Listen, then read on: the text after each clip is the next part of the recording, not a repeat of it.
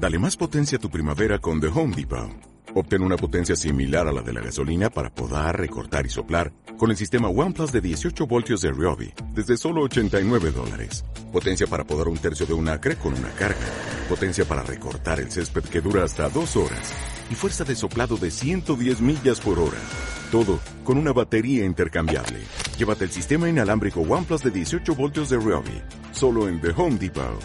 Haces más. Logras más. Eduquenlo, un programa de educación del serio. Hola, hola, hola. ¿Cómo están queridos radioescuchas de Eduquenlon? Parecía que estábamos muertos, pero no, no estaba muerto, estaba de parranda. Hemos regresado eh, tratando de ayornar un poco nuestro programa. Vamos a hablarle de, de temas de educación, obviamente, porque si ustedes quieren que los chicos sean buenos, eduquenlo. Y si quiere que el pueblo responda bien y que sea crítico, eduquenlo.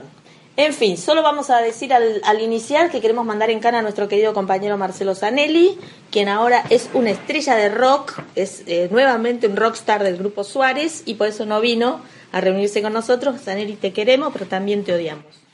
Vamos a hablar el día de hoy de inteligencia emocional, educación emocional y neurodidáctica y neurocosas, porque parece que todo eso está recontra de moda en la escuela.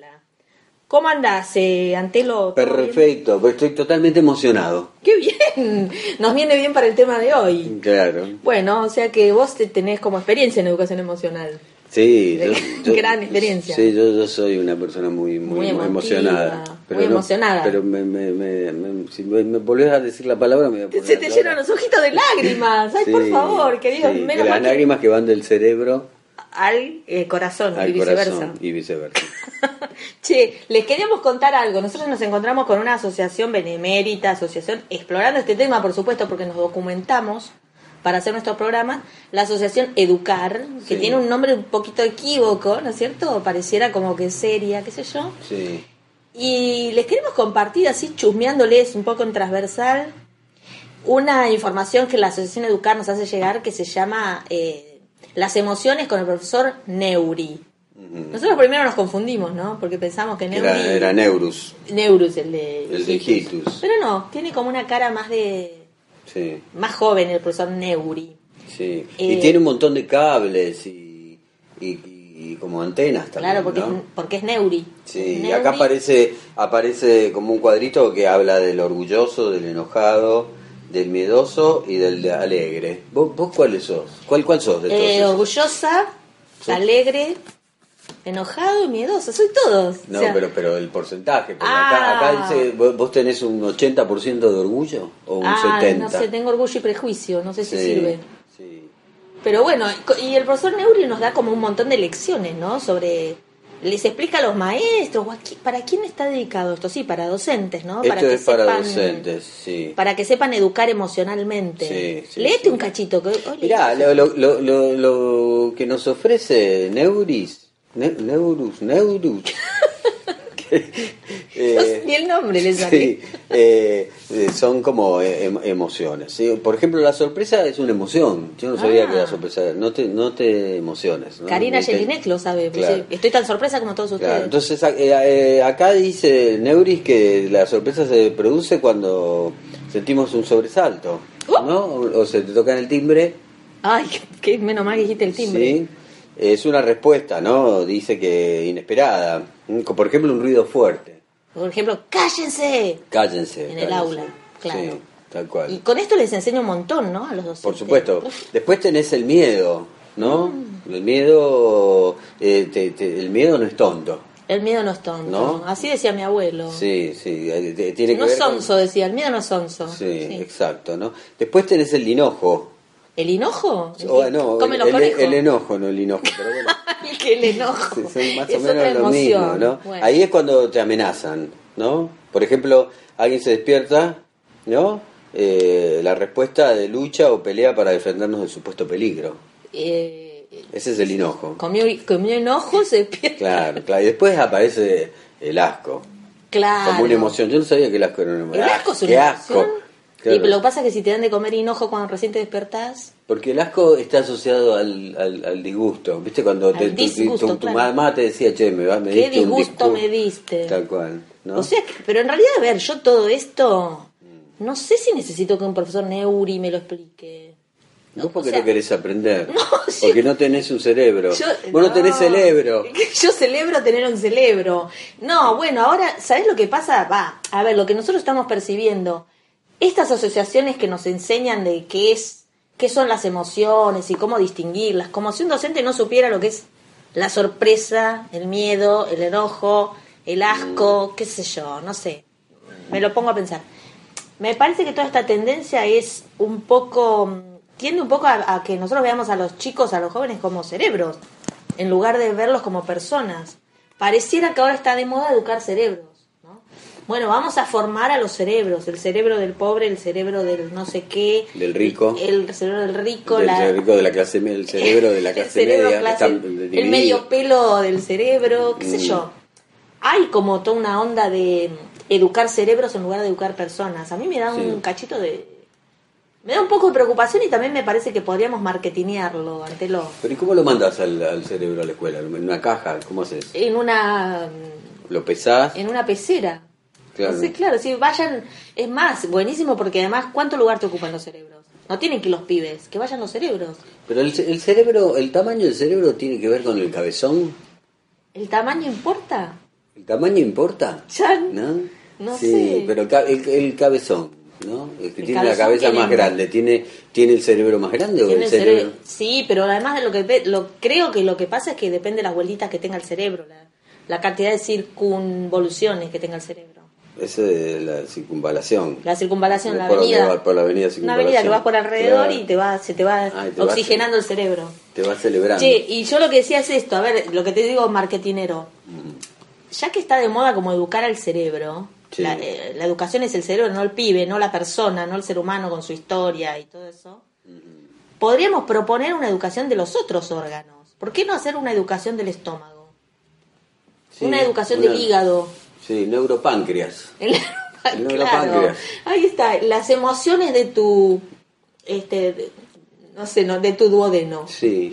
Y cuando vas al baño, que, que Eh, sí, el educar el culo es, no sé cómo sería, pero estaría Bueno, buenísimo. Es re emocionante, ¿o no? Es la educación de los órganos. Eh, Mm. Incluso estoy pensando en esto, ¿qué tal si ni siquiera hace falta eh, una educación sexual integral?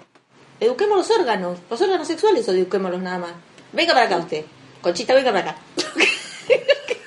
que le voy a explicar cuatro cosas. Sí, ¿Y qué pasa con el paro ahí? Ah, es un problema. O no sé, o a lo mejor es una solución. A lo mejor es una alegría. porque se emociona o no. Y claro, y tiene que ver. Todo tiene que ver ante lo. Todo tiene que ver con todo. Emoción, Todo tiene cerebro, que ver con el cerebro. órganos. Es así. Sí. Es como, dediquémonos a la educación de los órganos. No eduquemos más personas, eduquemos órganos. Sí. Yo creo que hay un... te- es más, tenemos un ministro que se puede encargar perfectamente de llevar adelante la, eh, la transformación de la educación sexual integral en la educación de los órganos. ¿A qué, a qué- a El qué ministro, ministro? el ministro de Cultura, Pitito, No. el último organito. Se llama Pitito. Y sí, ahí está. Ah, Que se dedique al organito.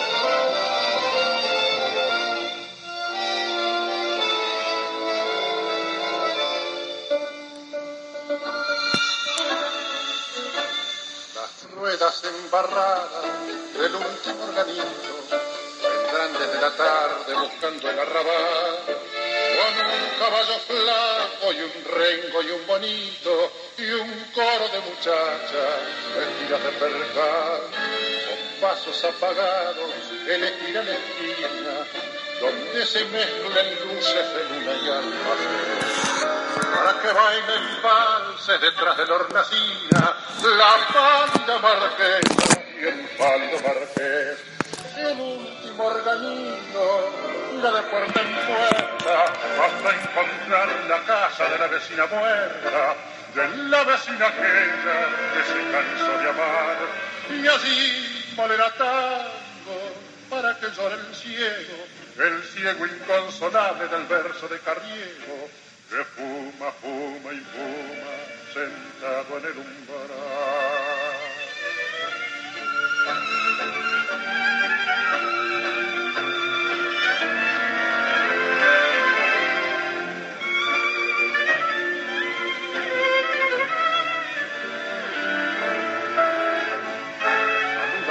su ausencia las novias encerradas, abriendo las persianas detrás de su canción. Y el último organito se perderá en la nada y el alma del suburbio se quedará sin voz. El último organito irá de puerta en puerta hasta encontrar la casa de la vecina muerta, de la vecina aquella que se cansa de amar y así molerá tango para que llore el ciego, el ciego inconsolable del verso de Carriego, que fuma, fuma y fuma, sentado en el umbral.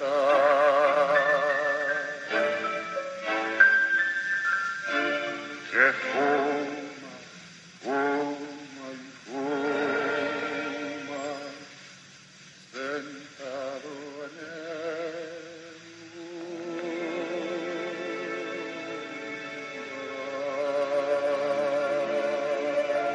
¿Les gustó el último orgasmito que va de puerta en puerta? Qué lindo ese tango. Me encantan los tangos. Bueno, y ahora vamos a retomar nuestra segunda parte del programa y les vamos a hablar de algo súper, súper moderno en manos de, de unos nuevos gurúes que aparecen y desaparecen como por arte de magia.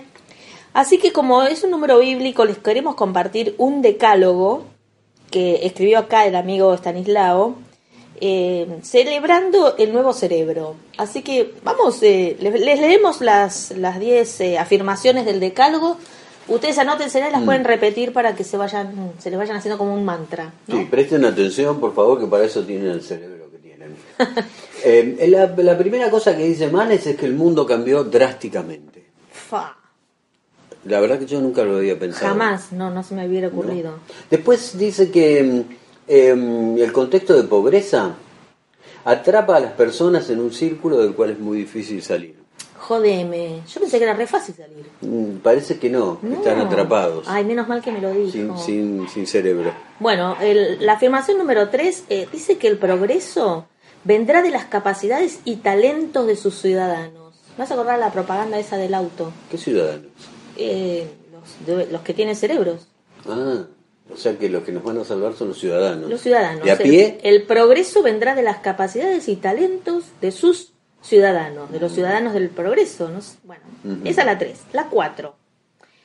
Afirma que el remedio es proteger y estimular los cerebros en desarrollo. Me hace acordar como un capítulo de Los Simpsons, donde tenían los cerebros en, ¿Y dónde guardan los cerebros en desarrollo? y es- en estado embrionario, supongo que será. Mm. Proteger y estimular a los cerebros en desarrollo. ¿Y cómo se protege el cerebro? Y supongo que ojo, si con vos- tu- o- o- o- ojo con el cerebro. Claro, protege tu cerebro. Ponete Claro. gorro, ponete gorro que está fresco. ¿Qué hace con el cerebro al aire, pibe? claro. A ver las cinco, seguí. Sí, postula que el cerebro, además de nutrirse, debe tener un estímulo afectivo y cognitivo y un contexto favorable. Otra novedad. Sí, yo no No, que, el jamás se me hubiera ocurrido pensarlo. que el cerebro se tenía que nu- nutrir. Y yo ¿Qué, como- qué- como, como si fuera un Le das squeak? una cucharadita de yogur todas las mañanas. Mm. De yogur Activia, para que se nutra y se conecte con el culo, no sé. Así no se manda menos cagada, qué sé yo. Eh, las seis. Sí. Asevera que los cerebros vulnerables, además de un drama humano, constituyen una hipoteca social, porque la pobreza produce un impuesto La cognitivo. puta madre, otra No. vez con los impuestos. No pagar, no, yo no paro de pagar impuestos. Y encima te aumenta. No. La pobreza te produce un impuesto cognitivo, ¿entendés? Es una hipoteca social. Che, qué manera de meter palabras de otros, este, de otras áreas eh, para hablar de educación y de. Supuestamente esto es. Bueno, pero, pero pará, pará, porque lo que dice que el, el- el séptimo punto que tenemos acá es que, que la solución a la pobreza eh, eh, hay que sentirla, ¿no? Hay que sentir que es un problema como si fuera el de nuestro propio hijo. ¿no? Entonces después dice que si un desocupado sufre en la Patagonia, Sí. y tiene que ser eh, nuestro hermano. Y si un jubilado no puede pagar su medicación, en Jujuy. No, no, no, no, nos debe importar como si fuera, nos debe impor- no, mejor dicho, nos debe importar como si fuera nuestro abuelo. ¿No? El- O sea, la solución bien, porque la- es en Jujuy, la Patagonia, el abuelo y el jubilado. Qué familia despe- desperdigada que tenés, este. Manes. Tenés tu abuelo en Jujuy, tu, tu, tu hijo en la Patagonia o tu padre desocupado, no sé.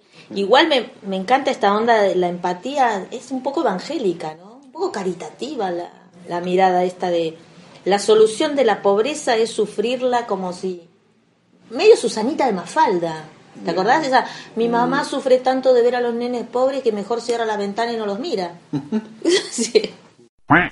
¿Qué más tenemos? Eh, y vamos por la 7. A ver, la 8, nuestro experto dice que no nos debe sensibilizar solamente el espasmo de una foto desgarradora en un diario, una nota en televisión que visibiliza por un momento la desigualdad o una visita fortuita a una zona carenciada.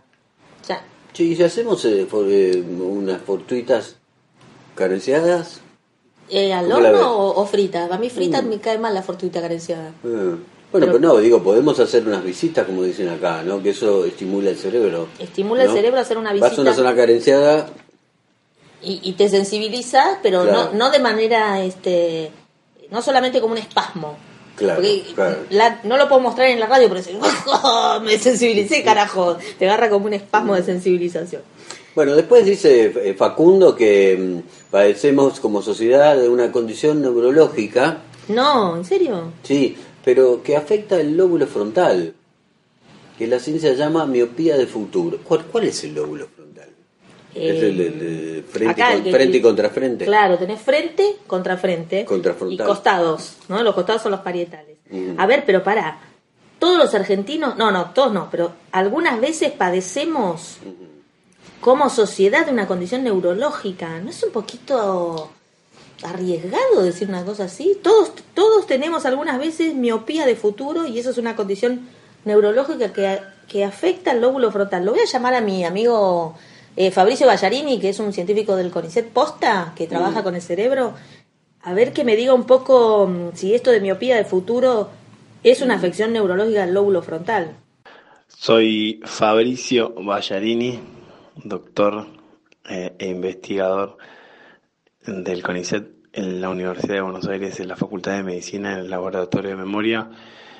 Eh, investigo los procesos de aprendizaje y memoria bajo un paradigma neurocientífico, eh, básicamente de qué manera y a través del conocimiento de los procesos fisiológicos que tiene el cerebro se puede mejorar la forma de adquirir conocimiento. No, no descreo, Yo ¿no? me estoy Pero preocupando, ¿no? Porque... tengo miedo de tener eso. Sí. Tengo que ir al... ¿A Pero- qué tengo que ir al no te oculista? puedes- no te poner un, ¿qué eso? ¿No te puedes poner unos lentes? Yo, mi respuesta es la siguiente. Me parece un poco eh, un diagnóstico un poco fuerte, principalmente porque los cerebros de los millones de argentinos que viven en este país son totalmente distintos y todos reciben estímulos distintos, tienen conexiones distintas y vivieron distintas cosas y ninguno de esos cerebros fue analizado para, para ese diagnóstico. Por lo cual hacer un diagnóstico de un paciente que nunca se tuvo eh, es bastante peligroso y habríamos, deberíamos desconfiar de esa predicción. Eh, que toda la Argentina tenga un mismo diagnóstico, eh, si realmente fuese cierto, deberíamos tener una falla genética. Y no solo se expresaría en, el lóbulo frontal, sino en un montón de otras situaciones. Porque el lóbulo frontal no, los- no solamente lo usamos para una función, sino para muchas, por lo cual no podríamos existir como sociedad si no tuviésemos lóbulo frontal o tuviésemos una patología en el lóbulo frontal. Seríamos absolutamente desinhibidos, eh, estaremos todos en pelotas eh, teniendo relaciones sexuales como perros en las esquinas, por lo cual eh, me parece un poco fuerte dar un diagnóstico que tenga que ver con el lóbulo frontal cuando no se lo hizo. Eh, así que, bueno, esa es mi, mi pequeña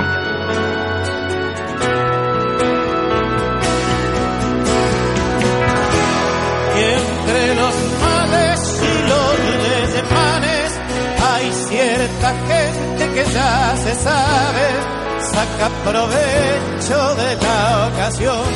Si no te puedes poner unos lentes. Pero te los pones del lado de adentro. No, no ¡Qué pu- no dolor! puedo repetir. No, qué dolor. Bueno. Y tenemos el décimo mandamiento. Sí.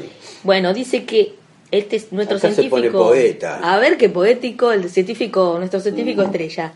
Dice que no es por ver el fruto que el fruto llegará, sino por la responsabilidad cotidiana de arar la tierra, plantar la semilla y cuidar que esos brotes no se sequen, no se quemen, no se ahoguen.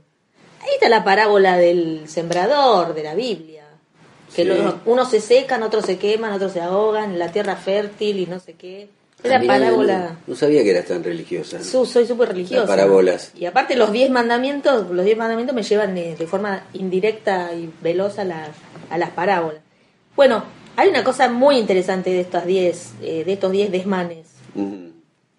Y es cómo reaccionan las personas cuando uno, como en el caso que hiciste vos, hiciste una síntesis, decir, bueno, esta persona que aparentemente es como el nuevo gurú del cerebro, nos dice unas verdades de perogrullo, una cosa que todos sabíamos, algunas otras un poco incómodas o extrañas, y la reacción a mí me sorprende. Hay algunas personas que en los comentarios a esta a este a estos 10 eh, a estas 10 afirmaciones dicen espero que no sean docentes los que están comentando con una especie de, de- de espanto por favor que no haya docentes criticando esto Sí. no se les ocurra pensar distinto porque este es el que sabe del cerebro Bueno, pero eso también.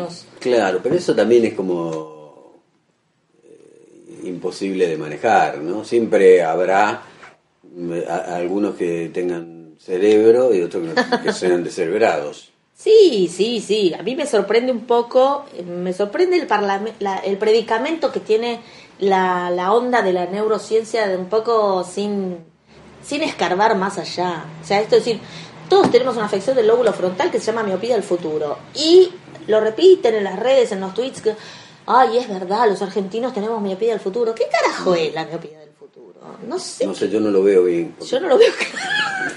Yo me puse un dedo del lado de afuera y no veo nada. No sé si hay que ponérselos en el lóbulo frontal, pero de verdad eh, hay cosas, queridos maestros, hay cosas que ya las sabíamos. ¿eh? No, no, no se hagan los locos porque esto lo sabíamos bien.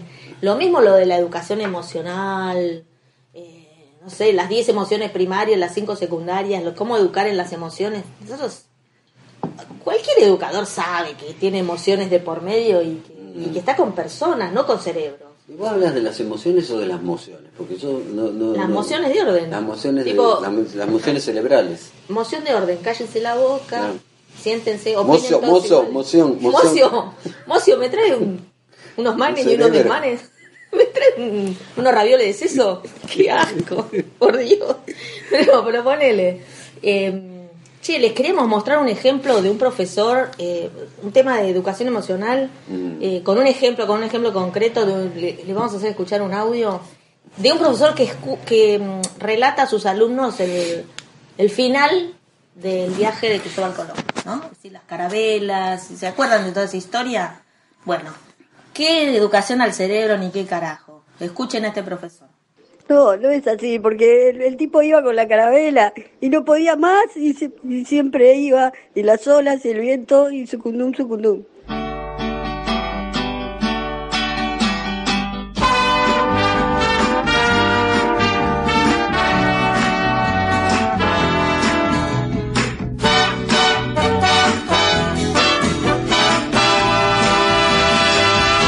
Las olas y el viento,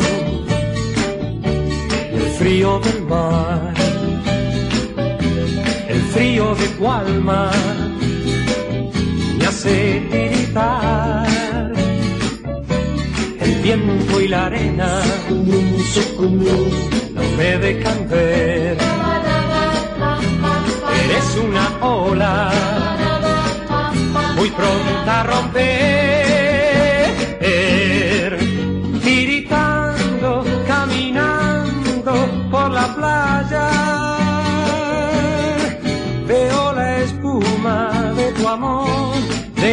Y es por eso que he jurado no amarte. Hasta tanto me devuelvas tu querer. Las olas y el viento y el frío del mar. El frío de tu alma tiritar. El viento y la arena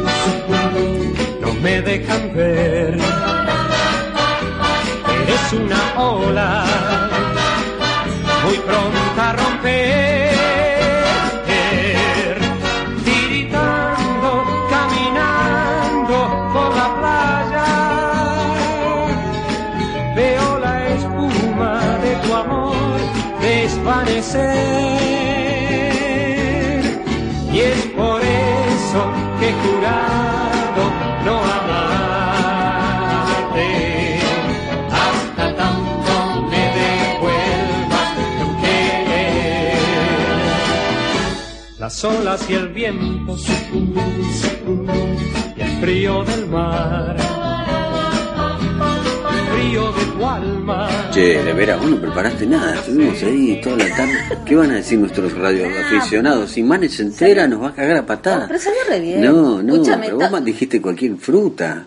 si Hablaste. confiábamos en que iba a venir Sanelli y nos cagó. Ah, bien, Sanelli. decimos, digamos que es culpa de Sanelli. Está bien. Sí, total, no va a pasar nada. Ya, ¿quién va a escuchar? Nadie. Dale.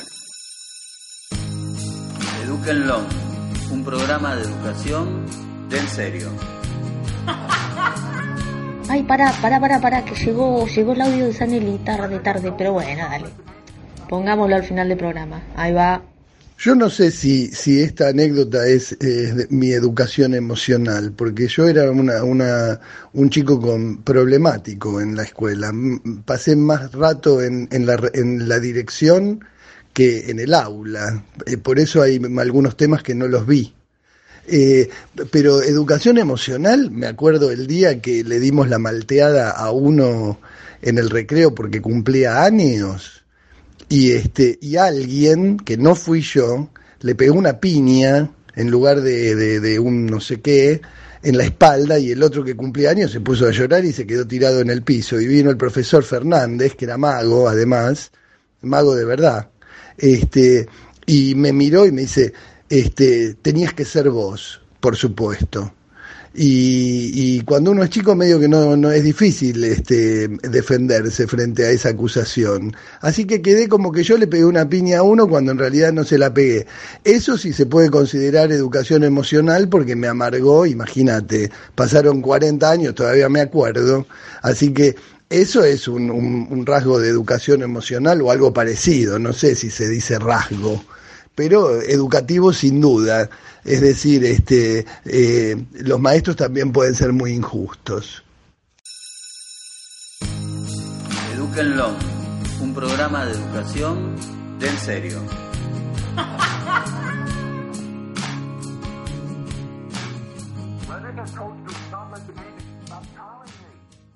Dale más potencia a tu primavera con The Home Depot.